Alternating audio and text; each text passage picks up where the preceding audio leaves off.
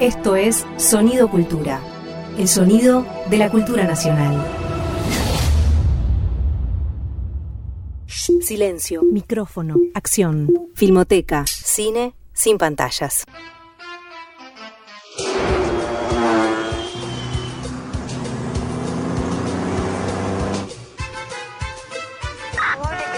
condiciones de brindar las novedades. No tiene por qué estar abandonado. Hay que luchar para vencer. Hay que luchar para tener victoria.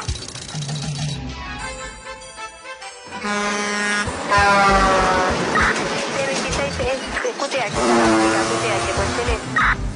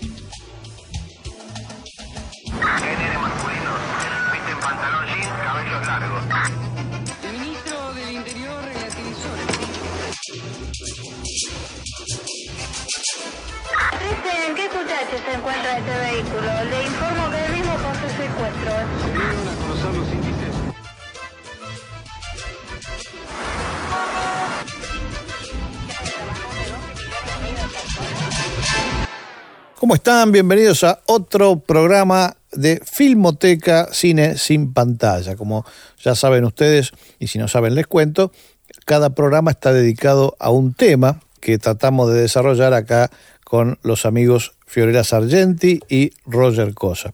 Y el tema de hoy lo ha elegido Roger y se llama Planos y Ciudades.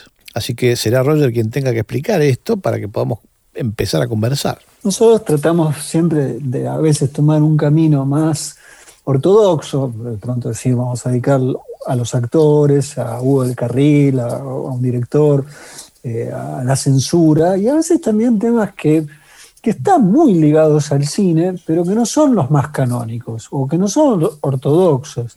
Y a mí me parecía que si uno piensa lo que ha sido el cine, en tanto no como promoción turística de las ciudades, sino como introducción a un mundo que nos quedaba para muchos o muy lejos o, económicamente inaccesible, pero a medida que uno iba viendo las películas, hasta aprendía la historia de una ciudad. Reconocía los barrios, las calles, la arquitectura, la movilidad en, el espacio público, el tipo de semáforo, el tipo de, de altura de los edificios, la variedad de épocas en la arquitectura. Siempre recuerdo un momento extraordinario de Caro Diario del gran Nani Moretti en el primer episodio, donde él va en la motoneta subido y hay una subjetiva que él va viendo la construcción de Roma y ve y lee la historia de esa ciudad en lo que está mirando.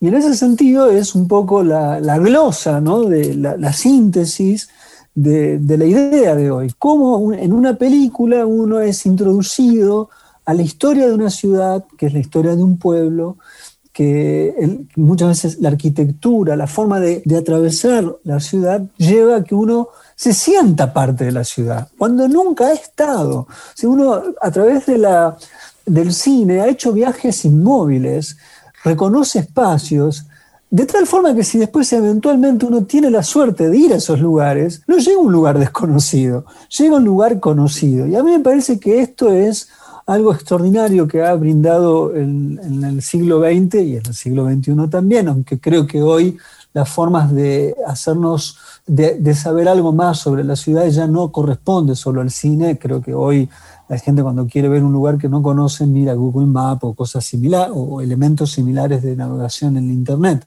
Pero el cine tenía ese poder, ese poder introductorio de, eh, de plasmación de espacios desconocidos. De tal forma que estoy seguro, sospecho que Fiorella debe haber estado en, en Nueva York, sospecho que Fer también, pero cuando yo llegué, me acuerdo, a Nueva York, era una ciudad que ya la, era mi ciudad. ¿no? Yo, yo no soy de, de muchas personas de Argentina que creen que ellos son estadounidenses. No, yo no vivo Y les tocó vivir acá, claro. Claro, claro. no, yo no tengo esa fantasía bajo ningún aspecto. Me siento absolutamente latinoamericano, primero que nada. Pero sí, me doy cuenta que el cine me fue formando en que Nueva York era una ciudad. Lo mismo puedo decirte cuando conocí Calcuta. Lo mismo te puedo decir cuando empecé a caminar por Medellín, digamos. Yo había visto esa ciudad en el cine. Entonces, bueno, esto es un poco la, la idea de, de hoy y empezar a pensar un poco las ciudades con las películas. Cómo las películas, además hay películas que históricamente la capital de, un país es el origen de, un- de una película, ¿no? Después vamos a hablar de eso porque hay muchísimas. Y también pensar nuestras propias... El cine argentino quizás no, no ha prodigado grandes eh, retratos a ciudades argentinas, excepto Buenos Aires. Recién ahora el cine de Córdoba, por ejemplo, tiene alguna que otra película donde la importancia de la ciudad de Córdoba es decisiva. Pero en general, en Argentina, el cine de nuestro país, la ciudad filmada es en principio la ciudad de Buenos Aires. Eso también me parece injusto, pero es, es fácticamente. Sí, creo, creo que ahí hay algo de, de esa cosa unitaria que tenemos también, que como hay pocos eh, realizadores que puedan, o, o- o está mucho, sale mucho de la película de el, que vuelve a su pueblo, pero en realidad la, la- la importancia pasa por otro lado. Digo, pienso en alguien que viene a estudiar de lo que nosotros llamamos el interior, viene a estudiar cine a Buenos Aires y quizás está más la historia esta de desde lo personal, que no tiene tanto que ver con el lugar, y después lo que pasa es que cuando el cine se mueve a una ciudad, yo soy de Ushuaia, me pongo de pie, Tierra del Fuego, es un equipo porteño que está haciendo una película en una ciudad que no. Entonces hay cuestiones de cómo se la muestra, de qué se muestra, idiosincrasia y demás, que no, no se transmiten en esa historia. Es simplemente como que se cambió de locación para buscar algo un poco más exótico que la capital que quizás ya está muy quemada desde lo cinematográfico. Sí, posiblemente la, la- la excepción sea Santa Fe, ¿no? Porque Santa Fe tiene, Los tiene su cine, Los Inundados, no, y después toda la producción de la escuela de Santa Fe, que son un montón Claro, de claro, cortos, claro, que sí. y casi todo ese material está filmado además por santafesinos, ¿no? Que es lo relevante acá, porque si no caemos en, lo- en un poco lo que dice Fiorella. Ya hemos mencionado en algún otro programa que salvo Mario Sofich y Hugo El Carril y Armando Bo, que filmaron en prácticamente toda la Argentina, después, desgraciadamente, el- cuando se habla de cine argentino, se habla de cine porteño, ¿no? Pero sí, es así eso. Ahora, tampoco uno podría decir, bueno, sí, hay algunos realizadores que tomaron la ciudad de Buenos Aires, con el- le dieron el mismo carácter identificatorio, digamos, que, otros realizadores del cine internacional le dieron a sus propias ciudades, ¿no? Ya, yo supongo que más adelante está previsto hablar de eso. No, pero yo me quedé pensando en, lo que vos decías para abrir, y, y yo no tengo esa experiencia, la verdad. Yo, digamos, me, cuesta mucho pensarme fuera de Buenos Aires, incluso cuando estoy fuera de Buenos Aires, y siempre me siento un extraño, ¿no? Es decir, entiendo perfectamente que alguna forma de conocimiento de la, de la geografía ajena uno tiene a través del cine, pero me cuesta mucho identificarla, ¿no? Es decir, tengo que hacer como un esfuerzo para identificarla. Sí me pasa que siento que ir a lugares en donde se han filmado películas es la única forma posible de viajar en el tiempo, porque el tiempo de la ciudad no es el mismo de las personas, ¿no? Es decir, la ciudad también se deteriora y envejece y se renueva, y qué sé yo, muy rara vez muere la ciudad, pero cambia en otro tiempo, en otra velocidad que nosotros. Nosotros nos morimos más rápido. Entonces, me pasa tanto en Buenos Aires como ahí sí, en otras ciudades, ir a lugares en donde se han filmado cosas es la única manera, me parece, de, de- de- de viajar en el tiempo que tenemos. Entonces uno puede acercarse a un lugar y decir, acá filmaron Chaplin y Buster Keaton, por ejemplo, en esta manzana, que hoy no dice nada, pero fue acá, en este lugar geográfico, ¿no?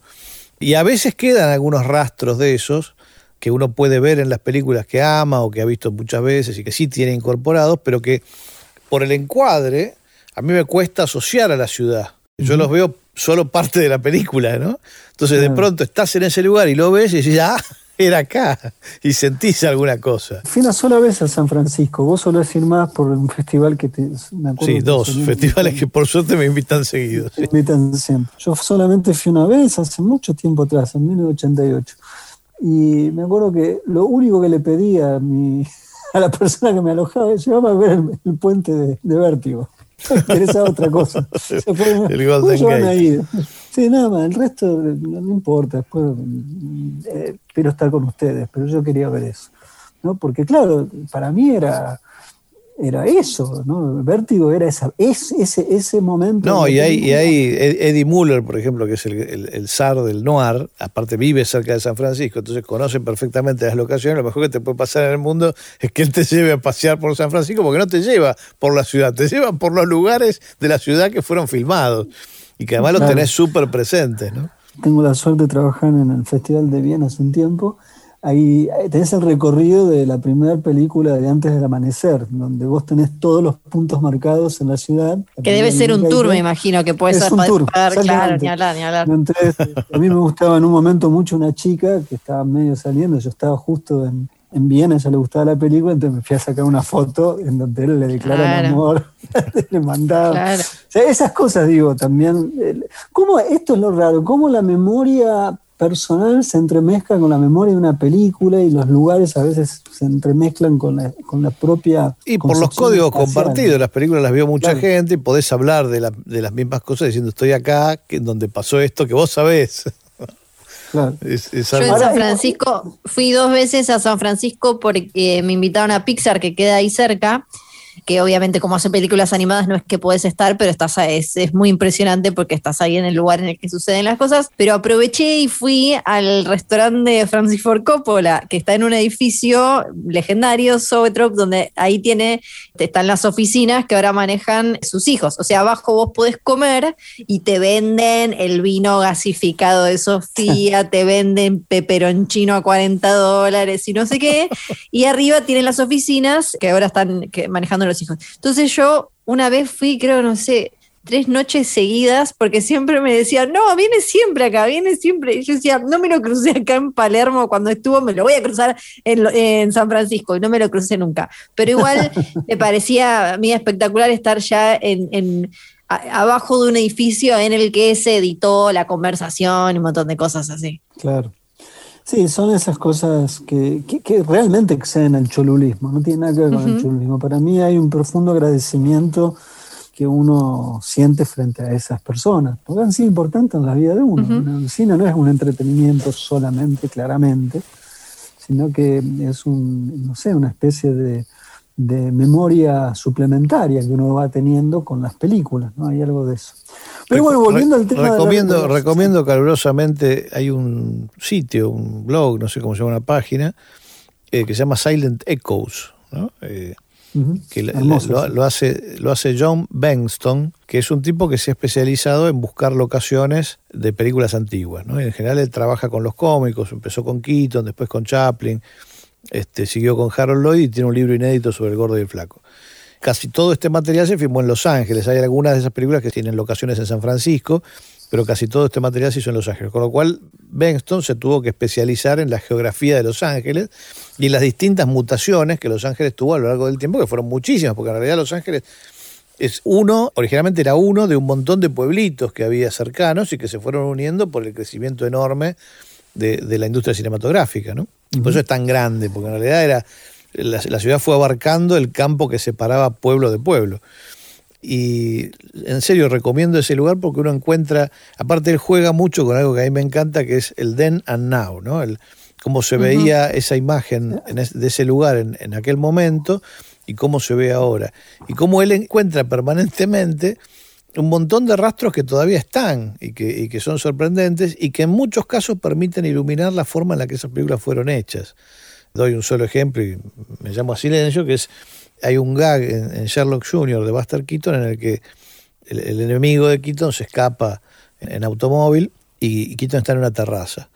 Y entonces, como no lo puede alcanzar de ninguna forma racional, resulta que hay una barrera que, más, ¿eh? que sea- que está levantada, justo viene el tren y entonces Keaton desde la terraza se agarra de la barrera porque la altura da justo, la barrera baja y le permite a él ser depositado perfectamente, armoniosamente, en, la- en el asiento de atrás del coche de su enemigo. ¿no?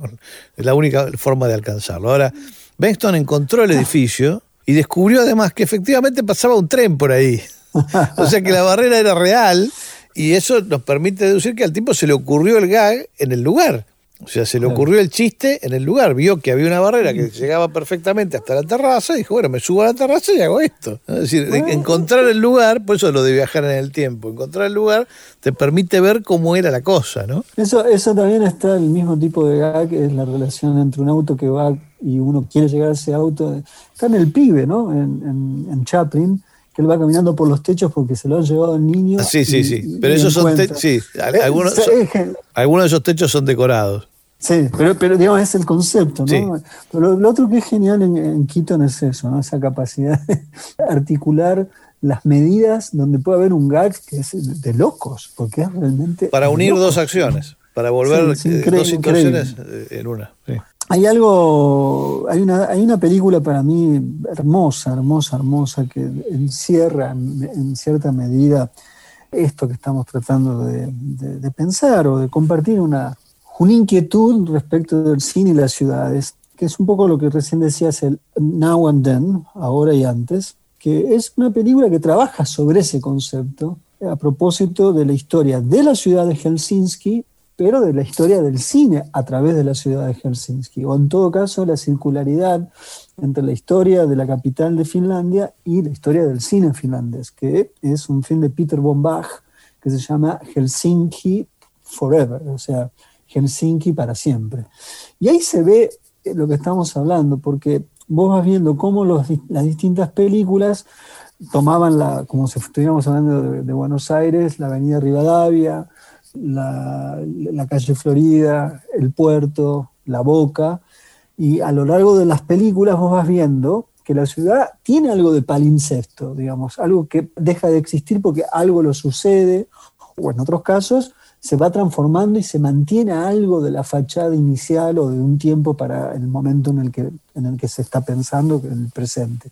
Y eso para mí es algo también extraordinario del cine en relación de la ciudad en la historia, digamos, que por más que sea una ficción, por más que sea lo que sea, hay un sustrato en una película que transcurre en Buenos Aires, transcurre en Salta, donde sea, en donde a medida que pasa el tiempo, eso que queda allí es el tiempo de la, ciudad en ese tiempo.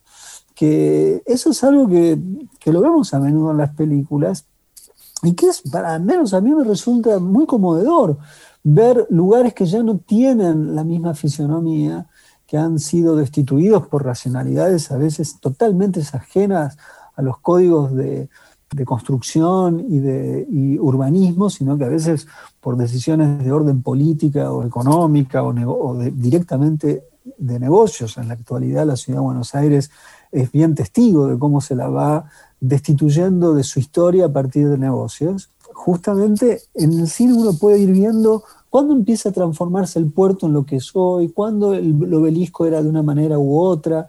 No sé, yo siempre tuve la fantasía por cada película argentina donde se ve el obelisco, ir viendo las transformaciones del obelisco en el registro. Bueno, hay, hay, una, hay un hermoso cortometraje de, de uno de los más grandes fotógrafos que tuvo la Argentina, que fue Horacio Coppola, otro Coppola, que hablábamos del otro. Eh, Horacio Coppola fotografió la ciudad en la década del 30 y sus fotos de la ciudad famosas son de esos años, pero en esos años también filmó la construcción del obelisco. Tiene un Ah. corto que se hizo así, se hizo el obelisco. Es bellísimo porque además se mete en la obra y se sube al ascensor, eh, con el ascensor hasta arriba de todo y muestra la ciudad desde ahí. Qué bueno. Una ciudad más, ¿Y más hay pura copia- todavía. ¿Hay, hay copia de Sí, eso? sí, sí, sí, existe ese corto, lo hemos dado en, en Filmoteca no cuando, cuando no no era en la radio. Y Cuando había pantalla, Fer. en Filmoteca con pantalla, sí, sí, en Filmoteca con pantalla lo dimos. Y eh, lo ha editado una editorial especializada eh, en libros de arte porque pertenece a, una galería que, si yo no me equivoco, es La Ruche, La Ruche Ah, mira. este, que es donde, don- donde tiene los herederos de Coppola su, su obra, ¿no? Este, y ahí hay un DVD con, con los cortitos que hizo Coppola. Coppola estudió en la Bauhaus, también estuvo en la Bauhaus, entonces hay, hay algún corto medio vanguardista, pero está el corto del obelisco que es bellísimo. es casi, vamos a hablar eso de, de eso después supongo, es casi como las sinfonías urbanas que, que se hicieron en los años del cine mudo Claro, eh, claro. y que son eh, esencialmente el género que mejor une, ¿no? El cine y la, y la ciudad. Y la ciudad. Nos despedimos con, eh, eh, nos despedimos de este bloque, ¿no? De este bloque. Con un tema de la hora 25. De ahora de 25 de Spike Lee, que creo que es una de las grandes películas sobre Nueva York. El músico es Terence Blanchard. Y bueno, estas son, de, op- son los, lo- es el tema de, de los, del inicio de los créditos. Así que vamos con ese tema y nos reencontramos. ¿Qué te parece? Me parece perfecto.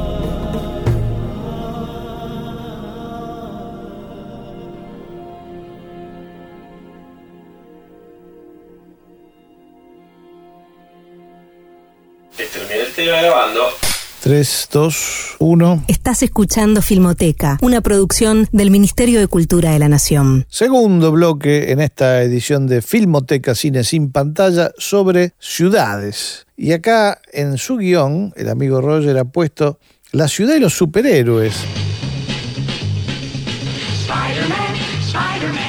Peter Parker, ciudadano de Nueva York. Hace un ratito mencionaste al hombre araña como el único héroe proletario. Es tu oportunidad para desarrollar eso.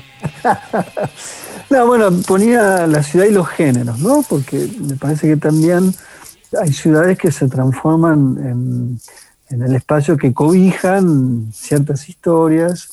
Y en- creo que una de las situaciones más recurrentes en torno a, la- a toda esta dimensión de los superhéroes contemporánea es que siempre pareciera que pone en juego el orden de la ciudad o la estabilidad o incluso la mismísima ciudad en tanto ciudad. ¿no? O sea, ahí no solamente es un problema para el hombre araña, sino puede ser también un problema para Batman, que si bien es ciudad gótica, la ciudad gótica parece una dimensión distorsionada de Nueva York o tiene algo de esto, y podemos pensar en, otros casos.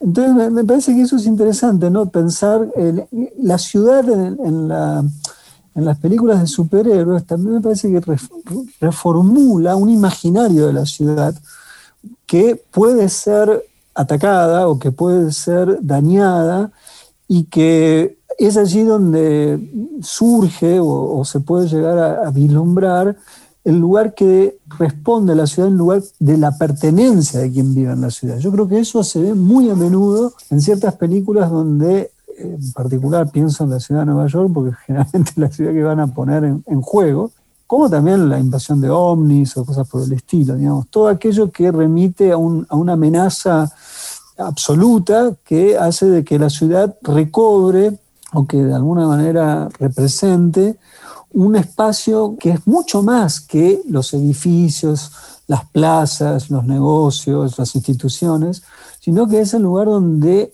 los que viven allí se identifican con ese lugar. Creo que con Nueva York en particular pasa eso, y es lo que, un poco para seguir con lo que estamos hablando, se ve muy bien en una película como La Hora 25 de Spike Lee, porque si bien Spike Lee siempre ha tenido una deferencia respecto de cómo filmar la ciudad de Nueva York, La Hora 25 es la primera película que filma el, el Ground Zero, ¿no? El, el- Sí. una vez que han sido devastadas las Torres Gemelas, la primera película que muestra el espacio dentro de la ficción es justamente la hora 25. Y toda esa película pareciera ser una suerte de canto de esa ciudad que al hacerlo, eh, de alguna forma, se ve literalmente que si bien es una ciudad que puede alojar chinos, árabes, sikhs, indios, eh, americanos, irlandeses, italianos, lo que sea, no obstante, la ciudad los reúne, los, los cobija y los transforma en New Yorker.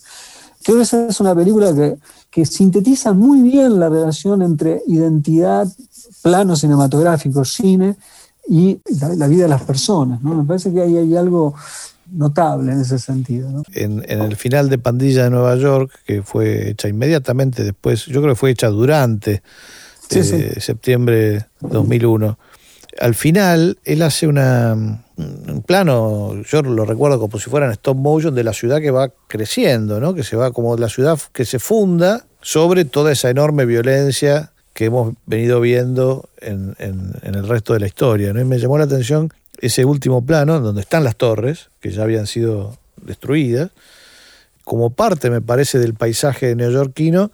Y es cierto, Nueva York se- se- es capaz de cobijar, como vos decís, a toda esta gente, pero está fundada sobre la violencia, dice Scorsese, Claro. y no se puede Claro. sacar esa idea él de encima, ¿no? Es genial eso.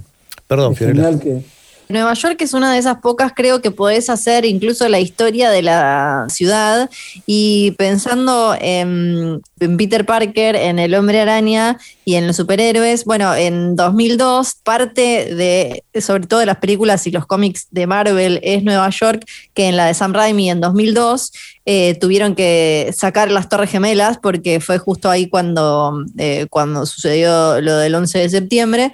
Y ahí hubo una decisión que viene de, los cómics de DC de no usar ciudades reales y a diferencia de Marvel, sí, lo que hace Marvel es, con casi todos los héroes que salen, la mayoría de, de la ciudad de Nueva York, es cada barrio le da un algo distinto, ¿no? Desde Daredevil a Hell's Kitchen, Queens, Brooklyn, eh, cada, cada barrio, cada zona le da a ese héroe desde el acento, una vez que llega a la adaptación, hasta la, cultura general, todo. Y en DC, la, la referencia general suele ser la frase que eh, dice que Nueva York, que Gotham es Nueva York de noche y Metrópolis es Nueva York de día, pero eh, también otra inspiración es que en realidad eh, Gótica, Gotham es un poco más Chicago y Metrópolis es más como la, parte más soñadora de Nueva York. Y es una decisión que, ellos tomaron en su momento y que ahora obviamente la vemos replicada en el cine, esto de no meter ciudades reales. Esto hizo que en los cómics que tuvieran que enfrentar de manera diferente incluso el atentado a las Torres Gemelas. Ya, yo creo que sobrevivió un tráiler, yo estoy seguro que lo tengo, incluso de, de, del Hombre Araña, que incluso no tiene ninguna relación con la película después, en donde están las torres. Y el tráiler lo sacaron de circulación, fue todo, una, fue todo un despelote eso. Y lo que decís me hace acordar también la existencia en el cine de ciudades imaginarias, ¿no? Que me parece que es todo un tema también. Este, desde Metrópolis mm. en adelante hay un montón de ciudades, no sé si antes también, de, de, formas en las que el cine ha imaginado la ciudad, normalmente la ciudad en el futuro, pero también ciudades hipotéticas, qué sé yo. Digo normalmente la ciudad del futuro porque hay, hay, grandes íconos de la, de la, del, del, del, del, cine, Blade Runner, por ejemplo, ¿no? que piensa claro. una ciudad en un momento en el que todavía no existe, pero que está relativamente cerca. O sea, Blade Runner piensa la ciudad en el futuro, pero no piensa el capitalismo en el futuro. Entonces, las marcas que aparecen en la película quebraron en su mayoría, no existen más, Panam, todas esas cosas han quedado, han quedado anacrónicas, ¿no? Eso, eso, eso, la ciudad que no es tal, digamos, la ciudad que está inventada por el cine, la ciudad fantástica. Pero creo que lo que vos, lo que vos acabás de invocar, la película de Fritz Lang, que mucho tenés que ver vos con esa película, tardíamente, es, es de alguna manera la matriz de la ciudad el cine, digamos. Allí es cuando adquiere una dimensión absoluta aunque sea una ciudad imaginaria, aunque sea una ciudad del futuro, es la ciudad de las ciudades, ¿no? es la metrópolis del cine. Y es muy difícil, si bien cuando se filman otras ciudades poco tienen que ver quizás, pero no se puede uno despegar de lo que implica una ciudad, que hay trabajos, que hay trabajos que son queridos, hay trabajos que son no deseados, que hay poder, que hay quien da órdenes, que hay gente que desordena la ciudad, que hay revueltas. Es decir, que en la ciudad no solamente se vive, sino que también hay luchas, hay poder. Creo que esa es la matriz de, de, todas las películas para pensar la ciudad. Después sí, cada tanto vemos cómo hay apropiaciones de esa ciudad y eh, me parece que es, es ineludible, ¿no? Ineludible como signo que organiza cómo se filman las ciudades, aunque sea una ciudad imaginaria. Me parece que es la ciudad arquetípica más que imaginaria, ¿no? Sí, sí, la influencia se puede ver, qué sé yo, hasta, hasta en, no sé, hasta en Meteoro de los, los Wachowski siguen bueno, usando totalmente. cosas de Metrópolis. Pero digo, hay un montón. Dovchenko, ¿te acordás? Aerograd, pensó la, la ciudad aérea, ¿no? La ciudad elevada. Esa es, bueno, esa es, otra de las grandes películas, me había olvidado de ponerla. Una, una, forma de pensar una ciudad que no existe, la ciudad de Things to Come, eh, ¿no? lo que vendrá. Hay varias ciudades pensadas así. O Brasil, de Terry Gilliam, que también fue, claro. fue iconográfica. Pero, pero, no puedo pensar, yo no, no puedo eh, concebir que la película de Williams, Brasil, probablemente de las mejores que él hizo, puede existir sin Metrópolis. Yo siempre veo no, sí, sí, sí, puede ser, puede ser, sí, sí. Lo otro me parece que podemos abordar, que además sé que Fernando es un, un, no sé, un erudito en el tema, es el lugar que tienen las ciudades en el cine negro, en el film noir, ¿no? que es particularmente importante, porque primero que nada más es aprender a filmar la ciudad en la noche, o al menos dar preponderancia a, la, a, los relatos en la oscuridad, ¿no? la ciudad oscura. La ciudad también como eh, lugar del crimen, del deseo, La muerte, sí, sí, muerte, de todo lo negativo. Deseo, lo y de negativo. hecho los, los, los, protagonistas se van, cuando tratan de huir, en general en el género negro, sin éxito, ¿no? Pero cuando tratan de sí. huir del pasado, y bueno, se van al campo, se van a un pueblo donde nadie los conoce, ¿no? Siempre, que eso también es un poco del tango. Hay algo en las películas del Negro Ferreira, por ejemplo, de Leopoldo Torres Ríos, que, que sí, que realmente supieron filmar Buenos Aires, como muy pocos, que tiene que ver con, con esa división geográfica de, de la, de la ficción tanguera, ¿no? En el film noir reaparece, que es este el- las luces malas del centro, ¿no? Son el centro de la Claro. ciudad y ahí es donde Claro, claro, pasa todo esto que vos decís, la corrupción, bueno. Después hay un lugar intermedio que vendría a ser el barrio, que es un lugar en el que normalmente habitan los protagonistas, pero bueno, está medio camino entre el bien y el mal, no es ni una cosa ni la otra. Y luego está el campo, ¿no? el campo, los pueblos, y qué sé yo, son el reservorio de todo lo bueno. En el film noir hay en el film y en la novela negra además. Hay bastante de eso hasta que en la propia novela negra se empiezan a aparecer escritores que, que también subvierten ese arquetipo en los pueblos. Y los pueblos también pueden ser un lugar infernal, ¿no? El caso de Retorno al Pasado de, de Tourné es un buen ejemplo, ¿no? Pues va- De lo otro, sí, sí, lo de, lo ahí se va desde el campo se- a la ciudad. y, O sea, en todos lados los persigue. Y, la- y claro, pero el tipo está refugiado en el campo, en una estación de servicio, por en un eso, pueblito, cerca de la la naturaleza, que- claro, qué sé yo.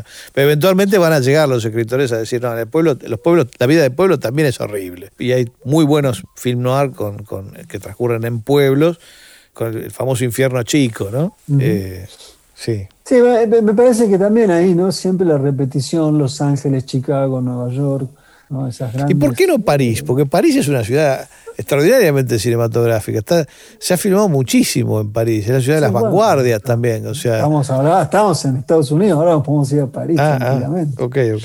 No, no, no, yo también pienso, y además en cine negro también eh, es indudable la cuestión francesa.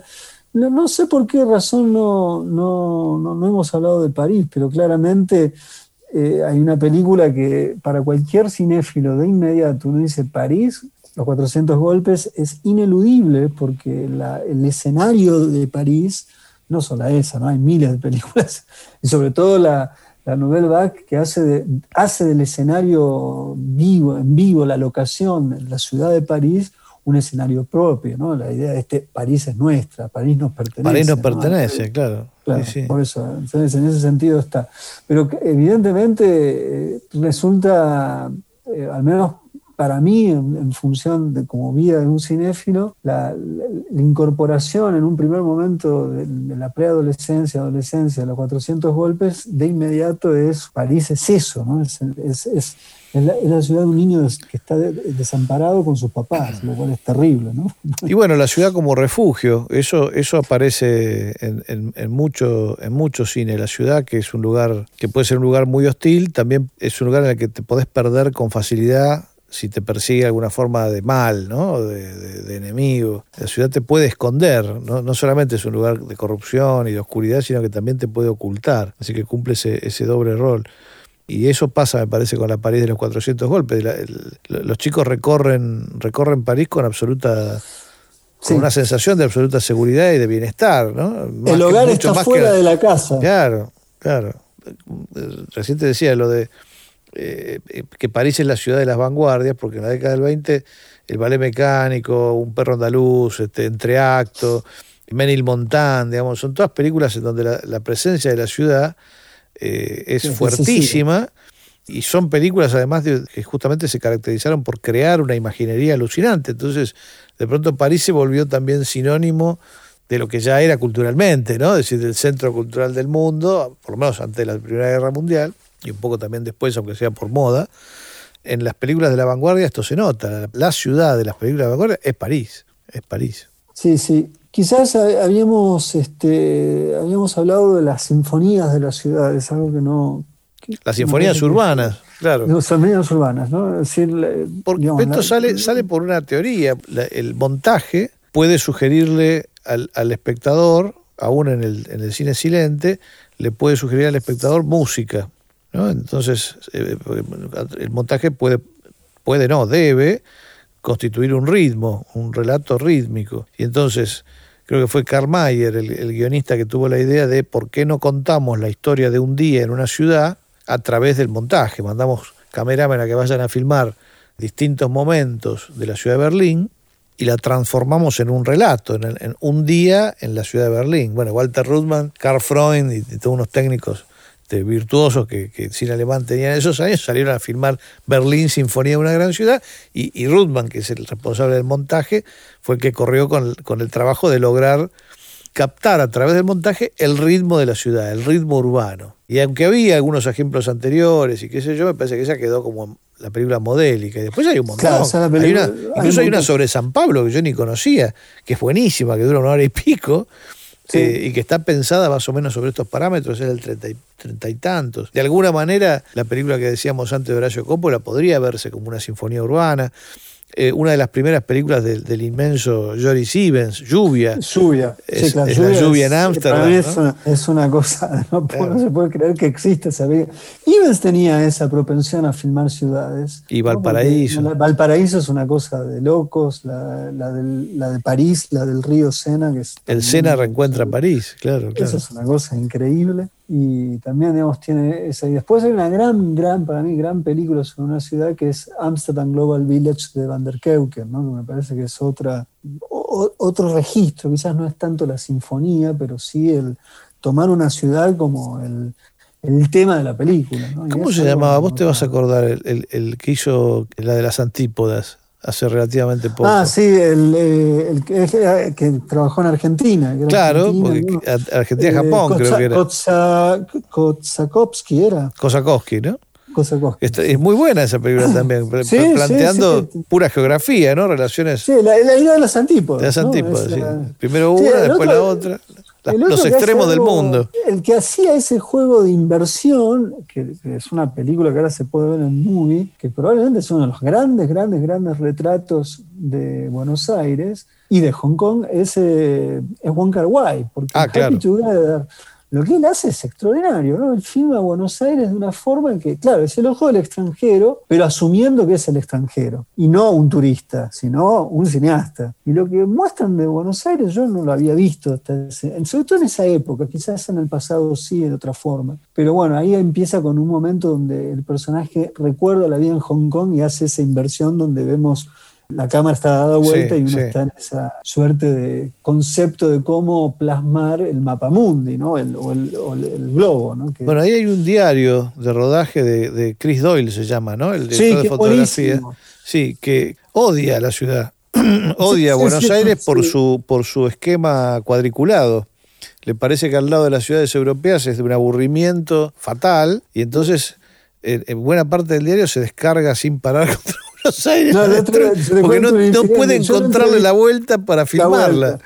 Está desesperado lo- el tipo. Lo entrevisté hace poco a Chris Doyle y cuando le dije Argentina me empezó a pedir disculpas. muy gracioso. Digo, no, no hace falta, no hace falta. Un loco de atar, te quiero contar, ¿no? Un tipo, mara- un loco lindo, un verdadero loco lindo.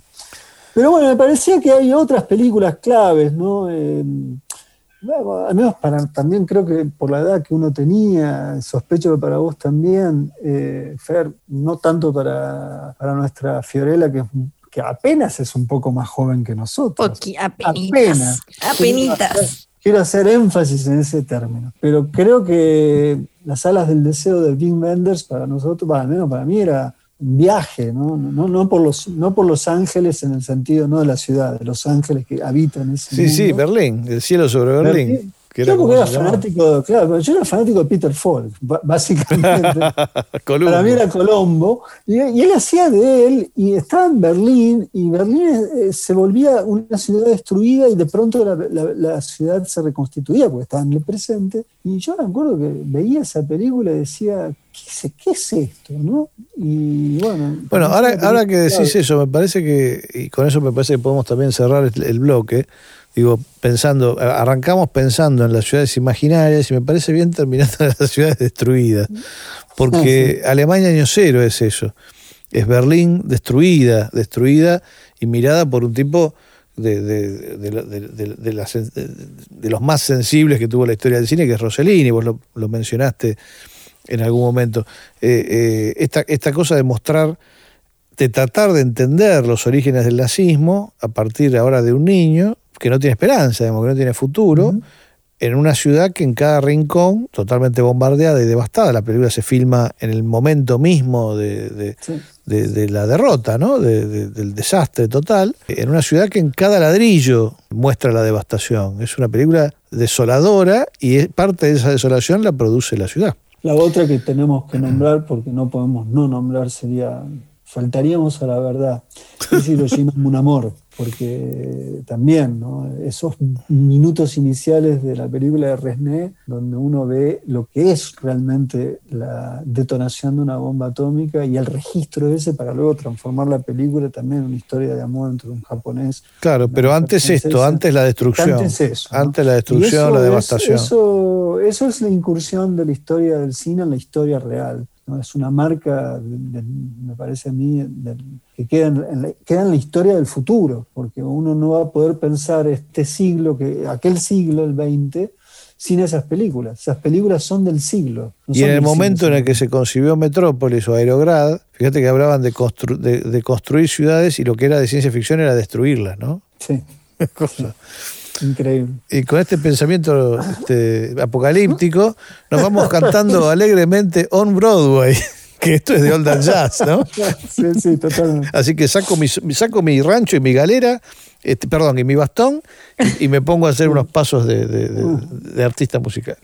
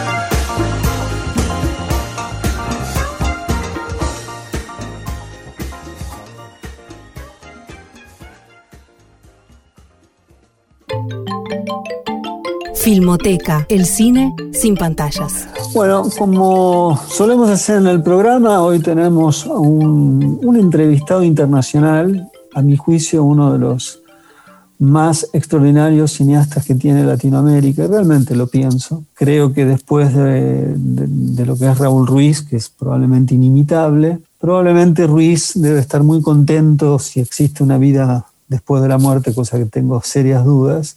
Pero si fuera así, estoy seguro que él debe sentir uno de los pocos que mantiene el espíritu lúdico, de indagación, de especulación, quizás en un tono mucho más eh, humorístico, secretamente humorístico en el caso de Agüero, es Agüero. Agüero es un poco uno de los que lleva o mantiene el fuego prendido de la tradición de Ruiz como cineasta chileno. Es un gusto para nosotros, para Fernando, como también para Fiorella, tenerte aquí en el programa. Muy bienvenido, mi amigo Ignacio Agüero. Muchas gracias, Roger, por tu exageradísima presentación. No, pero es verdad. Y pero es un placer igual eh, hablar contigo. Así que mucho gusto, muchas gracias. Mira, vos sabés, hoy en nuestro programa está, gira en torno a la idea de las ciudades y el cine. Y cuando pienso un poco sobre eh, obras recientes o directores del cine, del cine latinoamericano, no solamente el cine latinoamericano, que han podido encontrarle una dimensión estética, cómo filmar la ciudad, me detengo inmediatamente en algunas de tus películas recientes, sobre todo de las últimas, eh, el otro día, y nunca subí al provincia. Aunque podríamos agregar por otra vía, como me da la gana, tanto la 1 y la 2, que también en algún sentido vos te intrometés en algunos, en algunos rodajes donde están filmando películas y en algún caso coincide con Santiago de Chile o con algún, algún otro espacio público. Quizás ya más para atrás en el tiempo tenemos otra película que me parece muy importante que no deberíamos dejar de lado, que es Aquí se construye o ya no existe el lugar donde nací, que es una película que también eh, va por ese camino. Pero me gustaría detenerme un poco en las últimas, porque son las que más cercano tenemos en torno a cómo has pensado y has filmado Santiago de Chile. Eh, el otro día es una, lo haces de una forma, en Nunca subí a provincia lo haces de otra forma.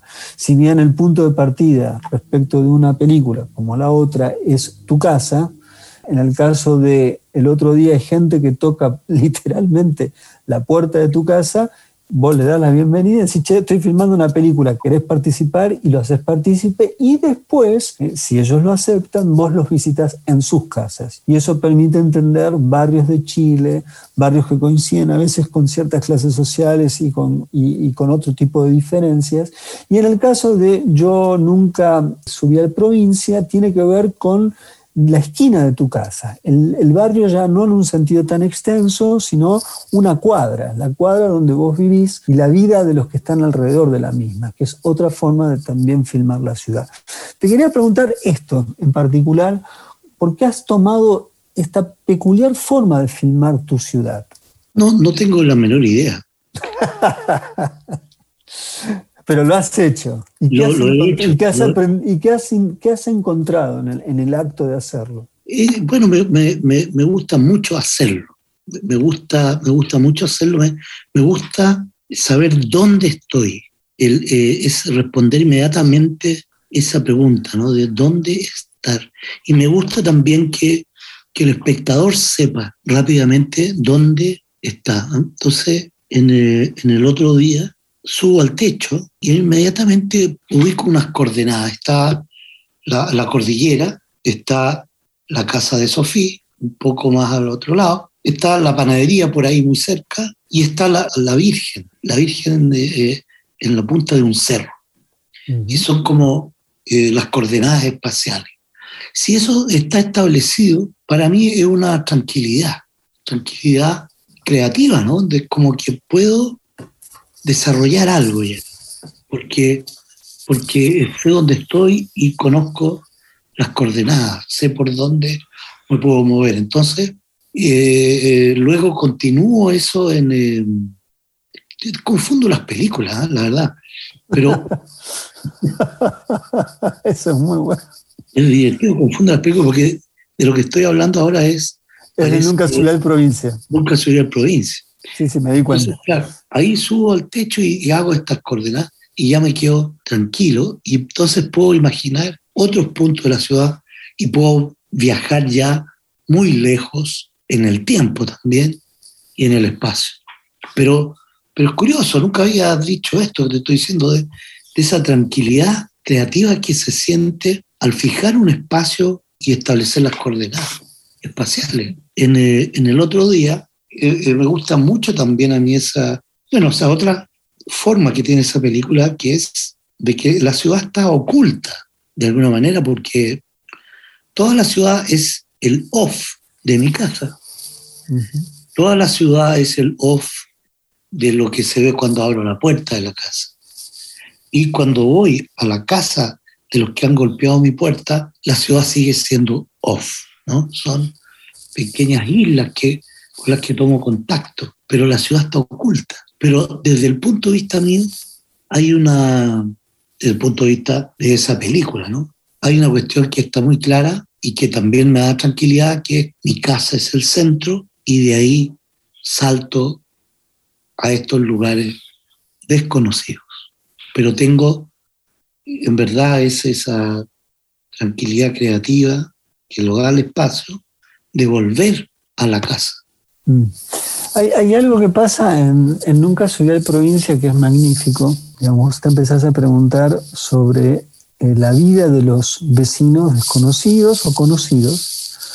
Y te vas uno se va dando cuenta a lo largo de- del avance, a medida que avanza Nunca Ciudad y Provincia, de que efectivamente, si no se filmara, si no filmaras lo que vos filmás, eh, la, historia de una ciudad, o en este caso de una cuadra, permanecería o muy rápidamente puede quedar en el olvido. Sin embargo, al ser filmado, vos desterrás el pasado que sigue siendo presente. Y eso me parece que es algo muy, muy notable de tu película. Y yo lo que te quería preguntar, ¿cómo empezaste a entender cómo ibas registrando a los vecinos? ¿Por qué los elegías? ¿Y qué entendés que sucedía una vez que vos restituías la presencia de los que ya no están o los que ya van a dejar de estar?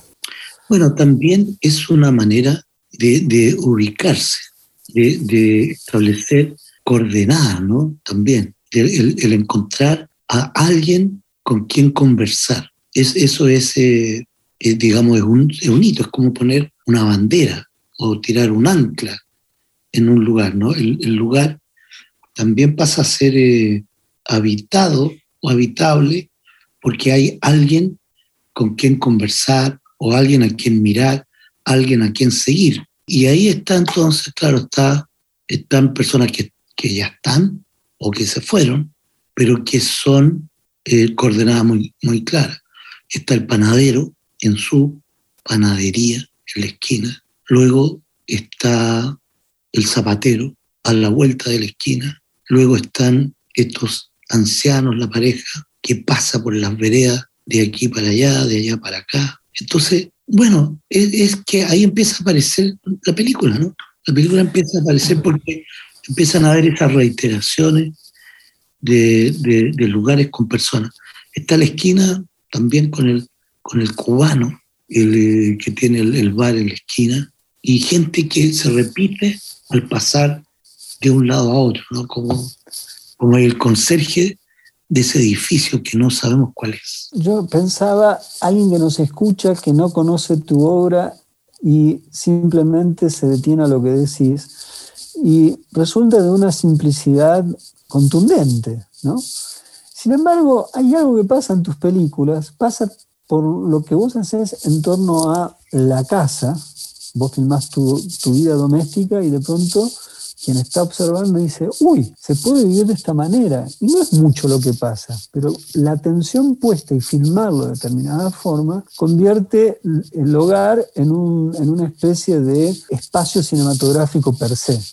Algo similar me parece que vos haces con cómo filmar la esquina. Algo se altera de la visión cotidiana, que es una visión utilitaria. Me voy a la panadería a comprar pan, voy a buscar mis zapatos rotos, pero vos no haces eso, vos convertís la zapatería, el panadero, el bar, en algo que eh, conmueve, porque es entender algo de, la, de lo que no se ve de la existencia. Y a mí me gustaría que hables un poco de esto, porque creo que parte de tu cine para mí, al menos en mi vida incluso, ha sido una, una especie de tecnología de, la existencia, porque me doy cuenta, soy un tonto, no sé mirar mi casa, no sé mirar mi, mi vida circundante, paso por ella como si no hubiese nada y esto está lleno de, de- de maravillas o de misterios. Y eso es un poco, creo, la operación que vos haces. Bueno, interesante lo, lo que dices, ¿no? De eso que aparece, porque en verdad, claro, es una esquina muy banal y también puede ser eh, una esquina muy fea, ¿no? Algo que un cineasta no filmaría, porque ¿cómo va a filmar eso, no? Eh, porque no, no, es, eh, no, no tiene una atracción especial, pero algo ocurre que las cosas empiezan a, a- a tener una, una significado, significaciones múltiples, no una determinada, ni una que yo quiera tener, ni que quiera decir con eso, ¿no? sino que empieza a aparecer una evidencia de, existencia por el solo hecho de, reiterar. Yo creo que es la reiteración en un lugar el que hace que, que, que empieza a tener otra dimensión, otro significado. Por ejemplo, ese transitar de la gente por las veredas, tan básico y tan banal. Gente que pasa por, por la vereda con coches con su bebé, gente con bicicleta, gente, gente que uno no filmaría, ¿no? ¿Por qué? ¿Por qué filmar eso, no? Pero al cabo de un rato, eso empieza a ser hipnótico, extrañamente hipnótico.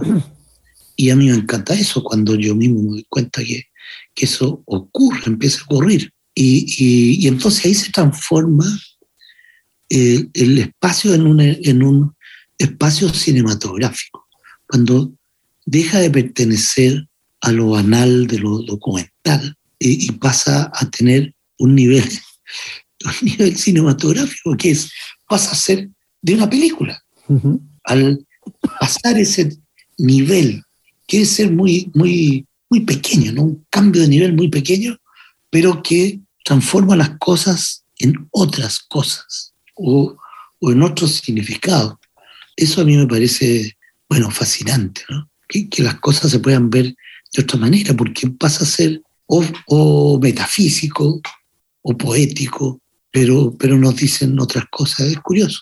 Es muy curioso y es muy extraordinario con, cuánta fluidez eh, esto se suscita en tus películas. ¿ah? Para mí, para mí, con muy pocos cineastas yo siento eso, lo siento con tus películas, lo siento por una vía muy distinta con Jonas Mecas y también con Gustavo Fontán. Te quería preguntar algo que a mí me encanta del otro día, porque a mí me parece notable la idea de que alguien, o sea, yo imagino alguien me toca la puerta, sí, ¿quién es? Y me dice el nombre. Bueno, ¿quiere estar en una película?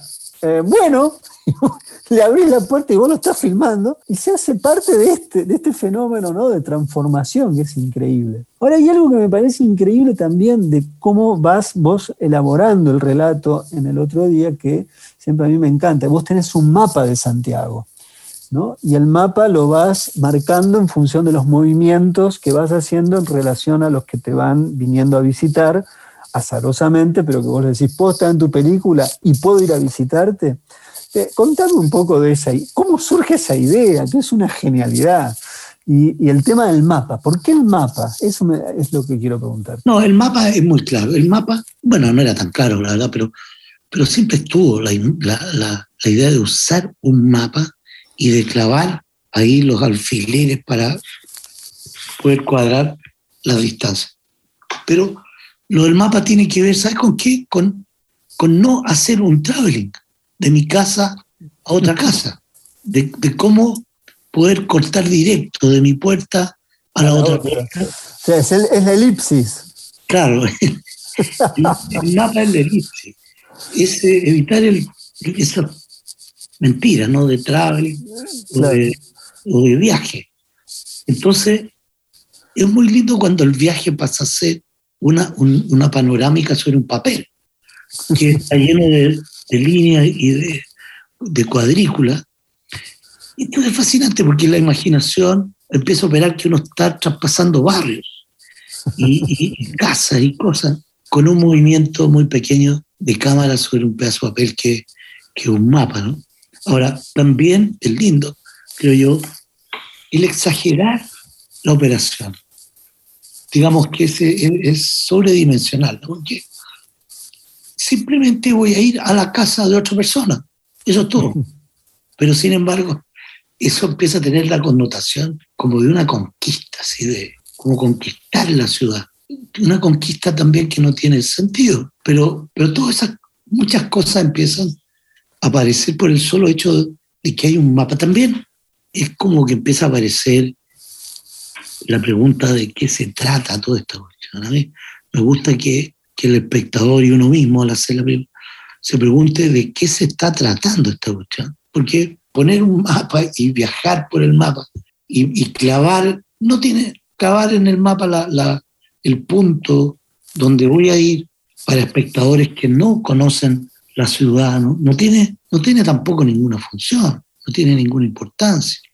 Pero empieza a aparecer como muchas otras cosas, como bueno, la obsesión de un, de un estratega de guerra o de, de, un asesino en serie o, o- o de un viejo obsesivo, ¿no? Pero, ¿cuál es la estrategia? ¿De qué se trata? ¿De qué se trata eso? Y como no se trata de nada más que de ir a un lugar, a mí me parece extraordinario esa, esa, que, se, que aparezca esa pregunta, ¿no?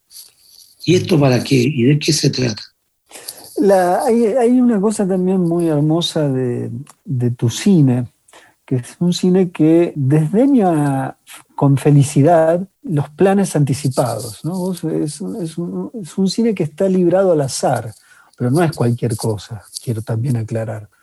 Y algo que pasa con la ciudad, cuando uno vive en una ciudad, es que en general la ciudad se la usa para ir de un lado a otro con funciones y objetivos muy, muy, precisos.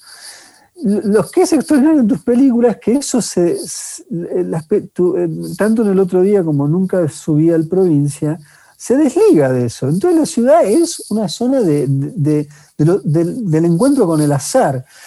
Si me pudieras este, contar un poquito de eso y tenemos que cerrar.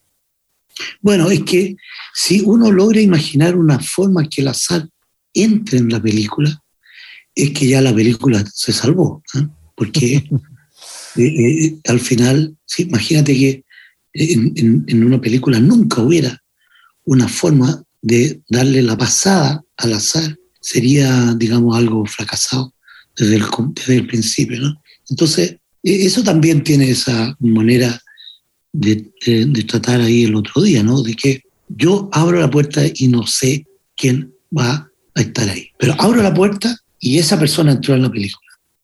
E- Eso es fascinante, es fantástico, ¿no? Es increíble eso. Porque uno también podría pensar que eso, naturalmente, un, un- un productor o un director produce eso. ¿ah?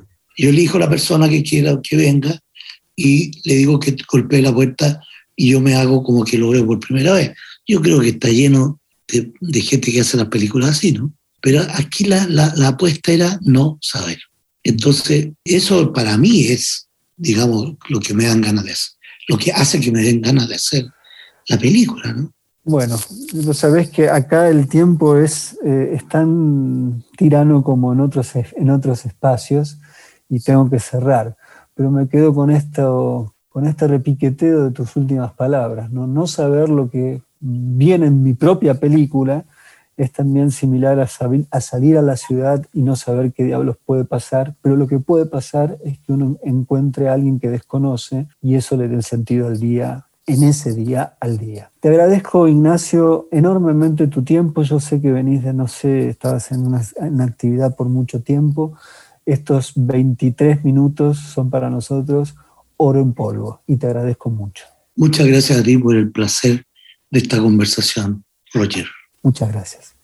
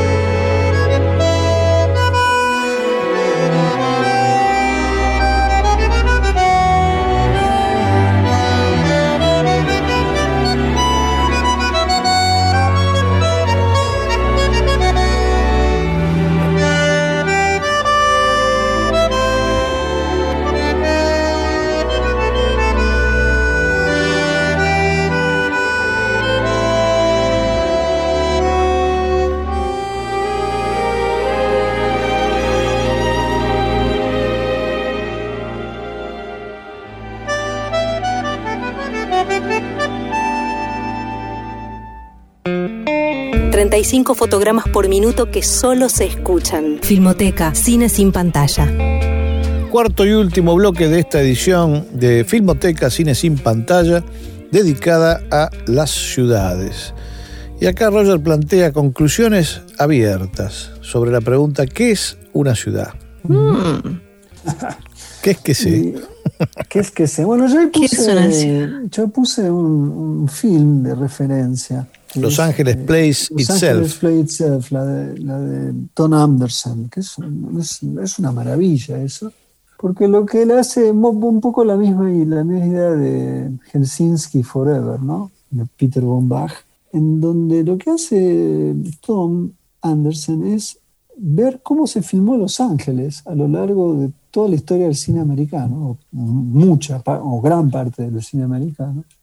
Y claro, uno va viendo que la ciudad es, eh, es mucho más que el lugar donde uno se mueve para ir a comprar algo, para ir a conseguir su dinero, para ir a ver a los amigos, sino que es literalmente la extensión de su propia vida. Y la extensión de su propia vida es la extensión de la vida de los otros, por lo tanto hay una historia en común, hay, una hay épocas compartidas y vividas, y en, en última instancia la ciudad es la sustancia de tu vida.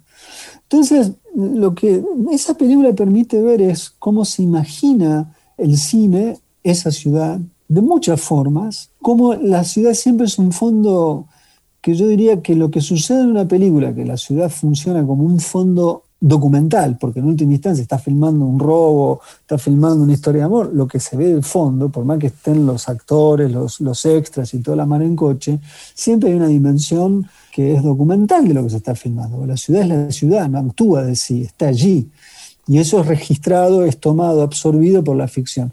Entonces, lo que es, lo que es magnífico de Los Ángeles Play Itself es que justamente lo que hace Anderson es correr el foco de atención de grandes películas, que, o no tan grandes, que atravesaron el cine americano y que en ese sentido tenían a Los Ángeles como escenario, y cuando corres la mirada del relato al costado, al- a lo clandestino que tiene la película, porque en última instancia, esta es una idea de Ruiz que a mí me encanta, que es el film clandestino dentro de la película. Es decir, hay una película dentro de la película y y la lógica de, de Anderson es, bueno, ahí está, ahí usted puede ver la historia de nuestra ciudad. Y esa historia de nuestra ciudad es la historia de tu propia vida indirectamente.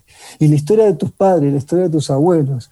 Entonces, esa, en ese sentido la ciudad me parece que es como la sustancia física de, o la extensión de, de, de, en parte del propio cuerpo social. ¿no? Y que me parece que esto es lo que, lo que a veces uno puede vislumbrar o avisorar en las películas cuando, cuando las vemos. ¿no? ¿Qué sé yo? Es un, a, mí, a mí ese film, Los Ángeles Play Itself, los Ángeles se cuenta a sí mismo, Los Ángeles eh, se interpreta a sí mismo, según como querramos interpretarla, to play, eh, el verbo, me parece una de las películas más eh, sorprendentes para, para pensar mi ciudad, ¿no? o la ciudad. Y lo otro que me llama mucho la atención es cómo, lo habíamos dicho, cuán poco se ha filmado las ciudades de la Argentina, más allá de Buenos Aires. Sería muy hermoso que los cineastas filmaran. Hace poco acá hubo una sinfonía urbana de la ciudad de Córdoba, llevada adelante por Germán Celso, que está realmente muy bien. ¿no? Es,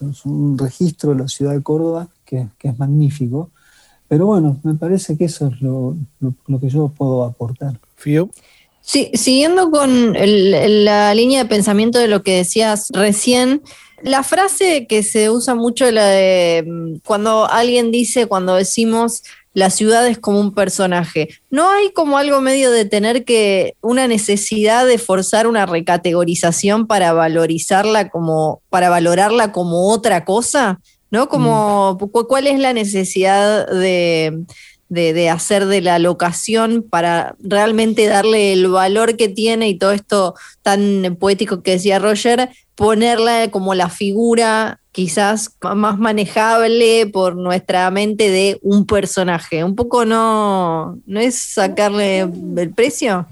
No, mira, depende, la, dep me parece que eso depende de la película y de la visión del cineasta, ¿no? Pero yo cuando, uh -huh. cuando me dicen eso, lo de, la, lo de la ciudad como personaje o incluso el paisaje como personaje, a lo que lo suelo, no sé Roger qué, qué dirá, pero a lo que yo lo suelo asociar es a la, a la idea de que el realizador a través de la ciudad está dándole cuerpo, digamos, dándole una sustancia concreta y visible en general a sentimientos o pasiones o emociones que están incluso por arriba de lo- del deseo de los propios personajes, ¿no?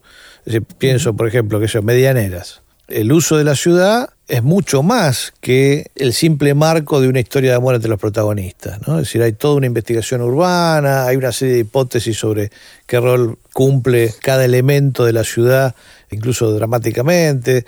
Hay humor en relación con, con, hallazgos urbanos que hace Tareto, ¿es, ¿no? Juan Tareto. Ahí yo te diría que la ciudad claramente es un personaje. Y hay una película que me, siempre me hace, me, siempre me hace acordar de esa película que es Soledad, la película de Paul Feyos, en la que Increíble. dos personajes se encuentran, son, viven al lado pero no lo saben, eso uno, eso uno se entera al final, es re spoiler lo que acabo de decir, pero la película es tan buena que no le importa a nadie. Y se encuentran en un lugar multitudinario que es Coney Island, la playa, ¿no? O sea, se encuentran fuera de la ciudad. ¿Cómo se van a reencontrar dentro de la ciudad? Bueno, es un misterio. Pero hay algo de eso. La, ciudad es un personaje porque los junta y los separa a los protagonistas. Es decir, se pone por arriba de la propia voluntad de los protagonistas. Eso en Medianeras me parece que pasa también. ¿Sabes dónde para mí resulta este, este concepto de eh, la ciudad como protagónico? Empieza a Virrey Faso. Yo creo que esa película es inimaginable si no es en Buenos Aires. Tan, Claro. tan poderosa la, la- la presencia de la ciudad de Buenos Aires, desde el plano inicial, que es una maravilla, como el plano final, que es otra maravilla. ¿no? Uno de los planos más tristes que yo recuerdo, de hecho. Ahí tenés el obelisco otra vez, en Claro, el medio.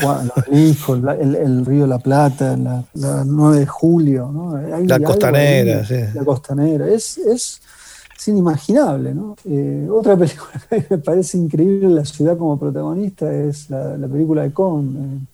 En todas las de Kong.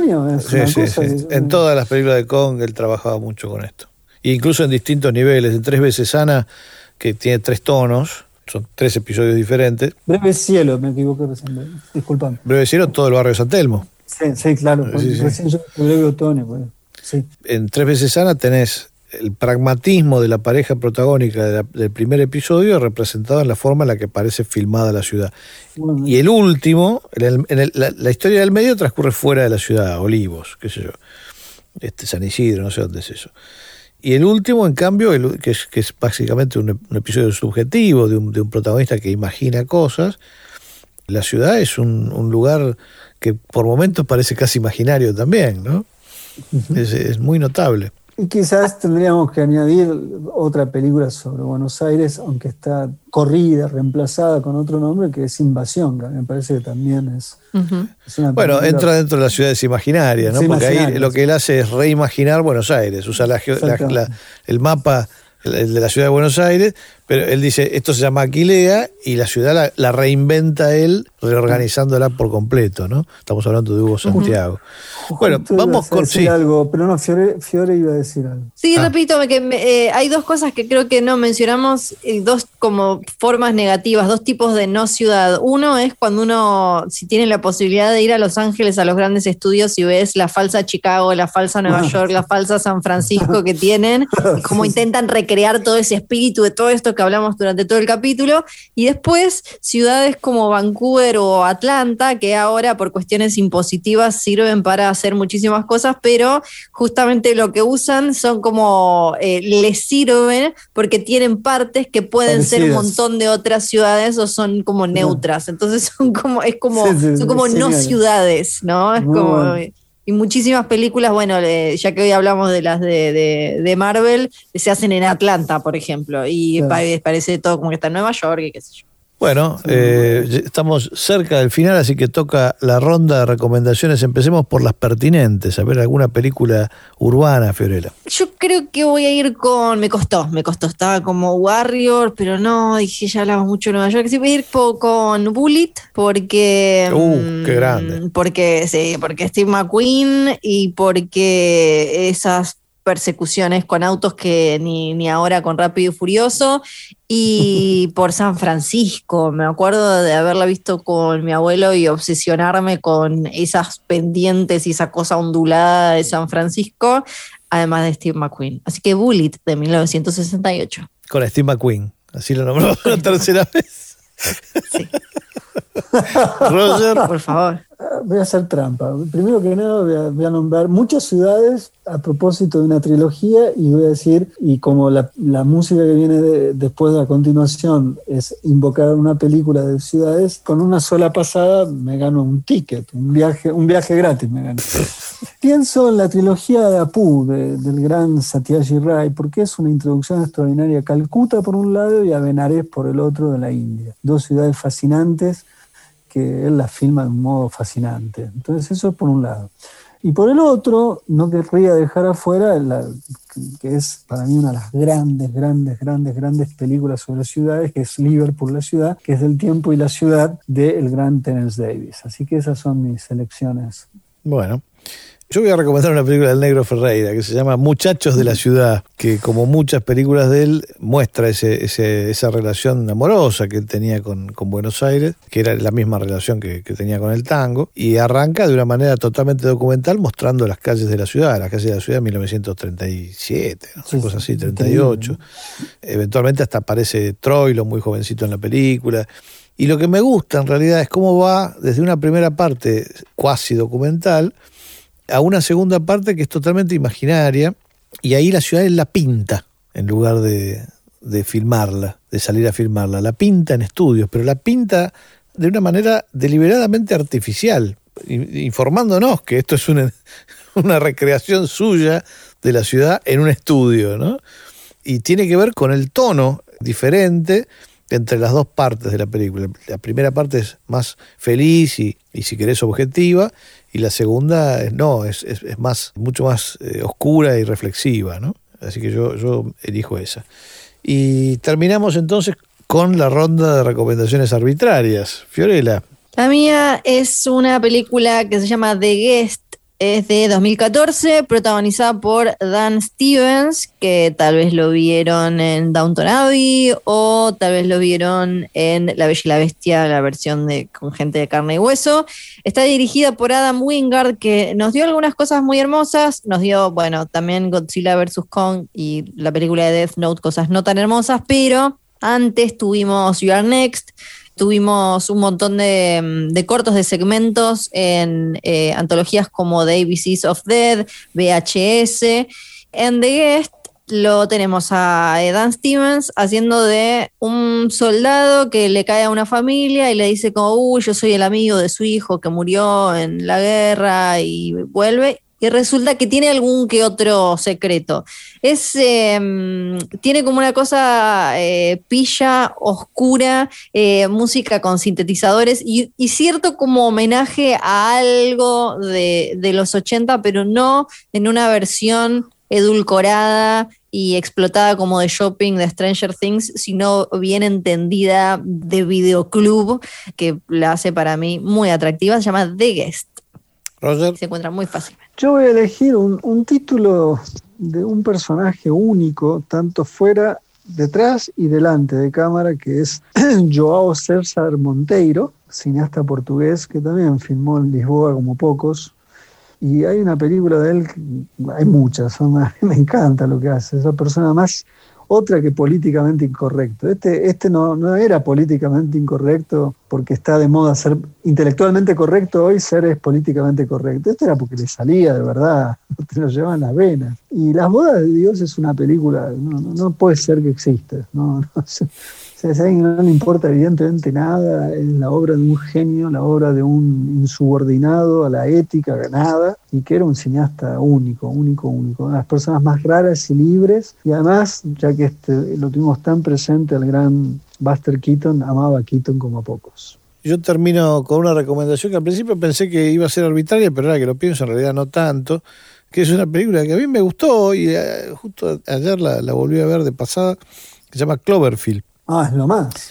que bueno, con, con la estética del teléfono, eh, filma básicamente un monstruo destrozando Nueva York, creo que es. Y obviamente hay una relación entre países ahí, porque ese, ese monstruo que destroza la ciudad tiene ecos necesarios de, de- del, septiembre de 2001, así como en su momento Godzilla, destrozando Tokio, tenía ecos de la bomba atómica Hiroshima y lo que mencionábamos antes, ¿no? Es decir, no quería que tuviera que ver, pero resulta que tiene que ver porque en Cloverfield se destroza una ciudad siguiendo una noble tradición de, de romper ciudades que los monstruos imaginarios han tenido este, largamente.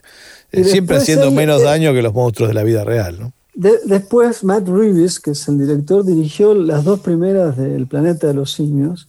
Es un fenómeno ese director. Es un Y es el que va a ser Batman ahora. Hizo eh, Sí. de Batman con Robert Con Pattinson. Pattinson. Eh, es, es de él. Hizo las últimas dos de la, trilo- de la última trilogía de- del Planeta de los Simios, que, que para mí también están, están buenísimas. Y después hay dos secuelas de, o algo así del universo Cloverfield. Una es muy mala, Cloverfield Paradox. Las y que medio hicieron después, pésima. y la, pero la que a mí me parece muy buena, que es todo lo contrario, porque es de encierro, es 10 Cloverfield Lane, 10 Cloverfield Lane, que te muestra que tiene además eh, un John Goodman espectacular.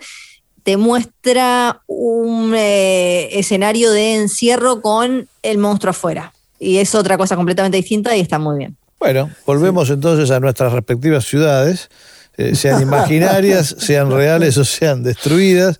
Les agradezco por habernos acompañado y nos retiramos con The Fox Who Live on the Hill y canta Peggy Lee. Esto es del tiempo y la ciudad. Gracias por estar con nosotros.